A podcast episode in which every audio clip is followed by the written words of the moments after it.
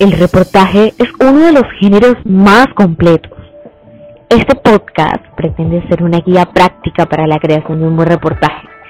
Tú que nos escuchas encontrarás aquí datos relevantes sobre su estructura, historia e importancia en el campo del periodismo.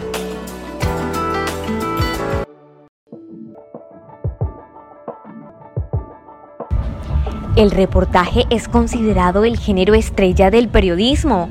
Se difunde en los diarios, revistas, televisión y los medios digitales, donde se encuentra sometido a unas rutinas que imperan en el panorama de la información. Sus características reúnen condiciones que constituyen un antídoto contra la sistematización en la producción mediática. Este género busca ir más allá de la superficie. Esto quiere decir que el reportaje se caracteriza por ser un género complejo, ya que contiene información recogida en varios lugares y diferentes fuentes que contrastan. Los reportajes suelen relegarse en la práctica a una serie concreta de secciones no consideradas centrales de los periódicos y novelas. Gabriel García Márquez, periodista y escritor colombiano, en 1996 concedió una entrevista para el programa español Hoy por Hoy de la cadena SER, donde dio una explicación para este fenómeno. Antonio Caballero, después de leer el libro, me dijo, sí es un reportaje, pero no es periodismo. Y digo, ¿por qué? Porque para hacer periodismo le falta la angustia del cierre. Y le digo, si supieras que tuve la angustia del cierre, porque estaba mandando párrafos y haciendo correcciones y aclaraciones todavía en el momento en que ya se estaba prácticamente tirando, tirando el libro. Mi nombre es Liliana Alzate y les vengo a hablar sobre el tema del reportaje. La elección del tema nace a partir de una idea. Pueden tomarse en cuenta los sucesos importantes, problemas sociales, situaciones conflictivas, novedosas, hechos de corrupción, drogas, entre otras. Hay temas que surgen a partir de las noticias del momento y otros de lo que los periodistas emprenden por propia iniciativa, como la lectura de periódicos, la lectura de libros testimoniales, un tema de momento, conversaciones informales, observación directa del reportero y observación de un calendario. Otro tema a tratar es el hilo argumental, ya que todo reportaje tiene una intención. Las posibilidades teóricas son inmensas, intenciones críticas, explicativas, exaltatorias, biográficas, cronológicas y se sugiere además a los reporteros emplear a lo largo del texto citas, anécdotas, ejemplos, descripciones y asuntos de interés humano.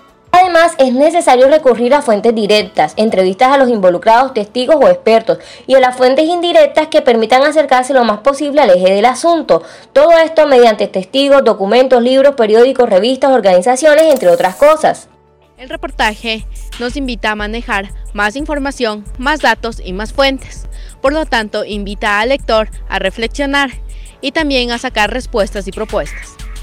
Una parte que conserva vital importancia durante el reportaje son las preguntas que debe contestar el reportero. Estas son quién, qué, cómo, cuándo, dónde, por qué y para qué. Adicional a esto, existen varias técnicas de las cuales el periodista puede hacerse valedor para tratar de buscar la información a la manera que más se amolde. Estas pueden ser por medio de observación, de descripción, de investigación e incluso de entrevistas, así como hay otros que optan por testimonios, mapas o muestreos. Al momento de plantear una causa en un buen reportaje, necesitamos desarrollar tres puntos sobre la necesidad de exponer las causas, reconstruir escenarios, desnudar a los personajes y hacer una proyección de los futuros escenarios. El primero de esos puntos son los antecedentes, donde debe haber un contexto que debe estar relacionado con otros acontecimientos recientes o sucedidos de forma simultánea. El siguiente es la causa u origen. Esta hace referencia a los antecedentes o background y a relaciones con otros hechos ocurridos anteriormente. Y el último es la descripción en detalle de la situación que se aborda. Este se refiere a las consecuencias y proyecciones. ¿Cómo seguirán los acontecimientos? ¿Qué puede llegar a suceder en el nuevo escenario que plantea el hecho de la actualidad y qué tendencias están marcando estos acontecimientos hacia el futuro? Otra parte crucial que encontramos en el reportaje es la de la estructura. En esta encontramos varios ítems a desarrollar, como lo son el antetítulo o epígrafe, que es una oración corta que precede al título principal del reportaje.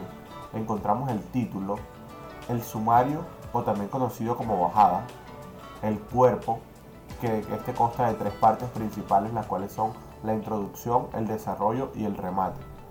También tenemos el desarrollo, el cual está estructurado para organizar la información o datos en el desarrollo del texto. Encontramos los subtítulos, el lenguaje y el remate o cierre. Y para seguir con este género tan maravilloso, es importante que hablemos de su extensión y sus modalidades. El reportaje no tiene un límite máximo, puede ser de unas pocas líneas o de unas extensas páginas. Al igual que su extensión, su tipología también puede ser muy variada.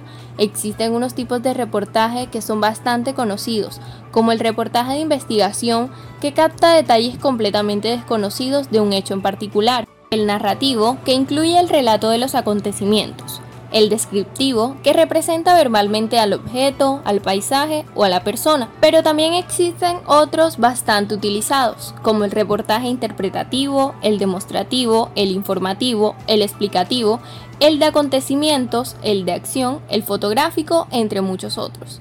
Lo importante de todos esto es que cada uno busca contar lo que se podría llamar una nueva verdad, de modo que mi consejo, mi sugerencia desde aquí es que quien pretenda hacer un reportaje de largo aliento, pues se busque la vida con una ONG, aprovechando un voluntariado que hace, o unas mismas vacaciones, un par de días libres, pues para poder escaparse a algún sitio así y traer un buen material. El reportaje indaga, describe, explica, relata, interpreta y compara. El reportaje virtual ofrece una oportunidad única para poder añadir un nuevo punto de vista diferente a los lectores, que se da cuando un periodista acude al lugar de los hechos y usa herramientas digitales para darle información al lector de una manera más confiable.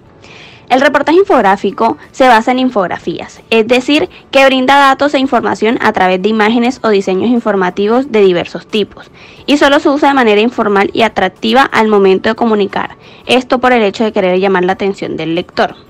El reportaje judicial se trata de información de los tribunales y engloba casos de relevancia a nivel social, que suelen ser contados por anécdotas amarillistas.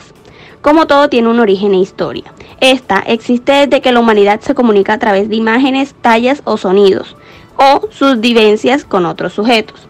Muchos autores señalan que la fecha de aparición del reportaje es del año 5000 a.C., en Sumeria, antigua Mesopotamia. Como varios consejos están el croquis del trabajo, anotar los hitos más importantes y buscar el clímax a punto del culminante. El reportaje tiene una importancia grande porque gracias a los reportajes nosotros podemos conocer comunidades científicas, podemos conocer espacios informativos, podemos conocer noticias deportivas, culturales, sociales, de, índole nacional y de índole internacional. Y hemos llegado al final de nuestro podcast, agradecemos por su atenta escucha y nos vemos en una próxima.